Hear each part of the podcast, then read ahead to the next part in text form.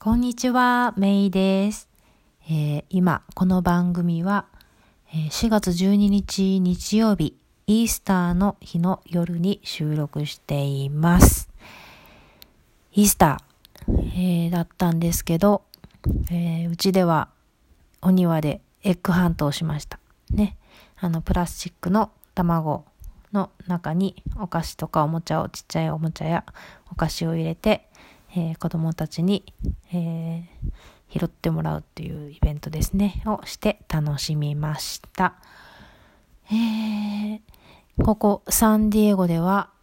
えロックダウンが始まって24日目になっています。え今日はね、あのまあ、いつも大したことではないんだけど、まあ、今今週とか先週というんですかね、先週、えー、ロックダウン始まって3週間目に入って、まあ、ちょっと振り返りも兼ねてね、皆さんにご報告しようと思うんですけど、3週目に入ったからね、まあ、最初の、あの、まあ、あの、ロックダウンに入る前とか、まあ、入ったすぐなんかはね、やっぱり、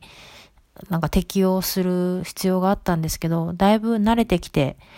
なんかこう、自分の時間の使い方、プラス、子供の時間の使い方もね、だんだん、まあ少しずつ上手にマネージできてきたかなって思ってます。なんか子供ってやっぱり飽きやすいから30分ごとにこう課題を違う遊びとかね、違う課題とか、えー、与えてあげたりして、えー、うまく、えー、子供の時間を使っ、つく、こう、なんだろう、デザインしてあげつつ、えー、自分もやるべきことややりたいことを、えー、こなしていく。えー、生活に慣れつつあります。で、今週、えっ、と、私の中での champagne moment っていうのは、まずはね、毎日朝ヨガを始めることができたことですね。なんか、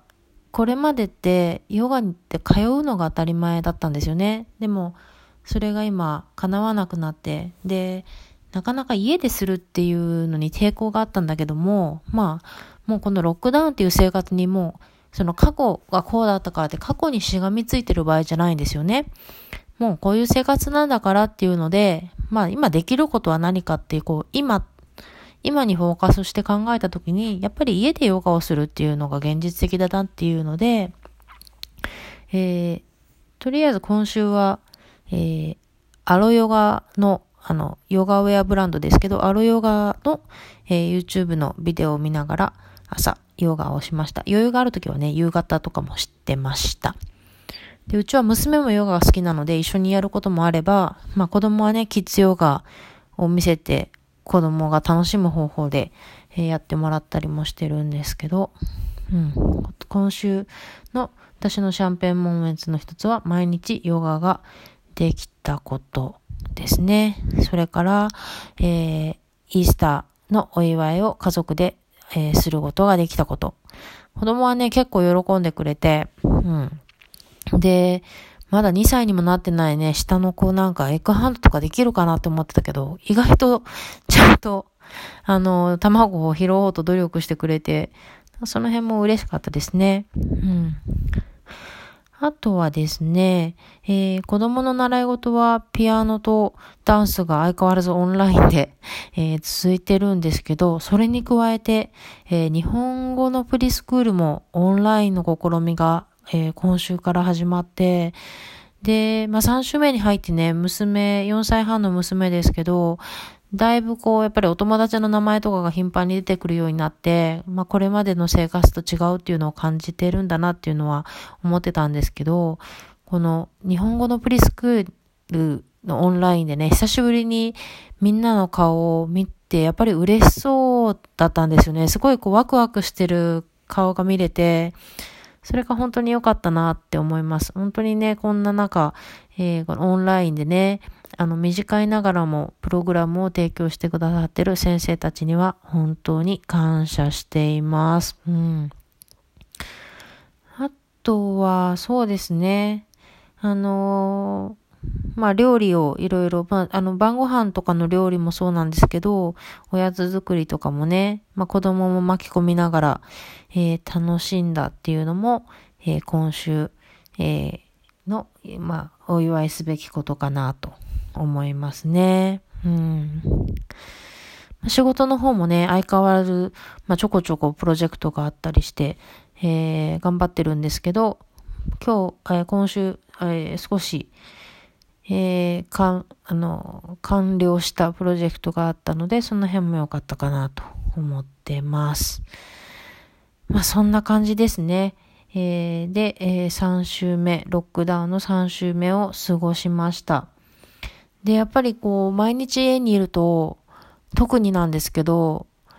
こう、なんだろう、どの日も同じようになっちゃって、だらーんとしちゃうからこそ、やっぱり手帳に記録していくっていうことは大事だなって、えー、思ってます。というわけで、えー、皆さんはどんな一週間をお過ごしだったでしょうか。ね。あとはまあ、ちょっとずつですけど、また、まあね、本当に今読書日和だと思うんですよね。なんで、私も少しずつね、あの、前読んだ本とか、まだ読んでなかった本とかをね、えー、読むようにしてます。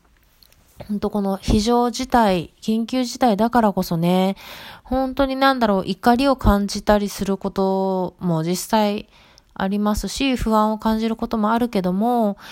やっぱりそう、うん、なんか、そ、それはそれで認めつつも、やっぱりその中にある、なんだろう、やっぱり感謝の気持ちとか、あの、その、ジャッジすることをやめる、ジャッジメントデトックス、えー、とかね、なんかもっとクリエイティブでいることで、なんかそのジャッジメント、ジャッジすることからちょっと逃れるというかね、なんかそういうことも実際にこうなんだろう、プラクティスするっていうんですか、実践していく、うん、なんかいい機会なのかななんて、えー、思ってます。ね、皆さんは今週どんな思いでお過ごしだったでしょうか？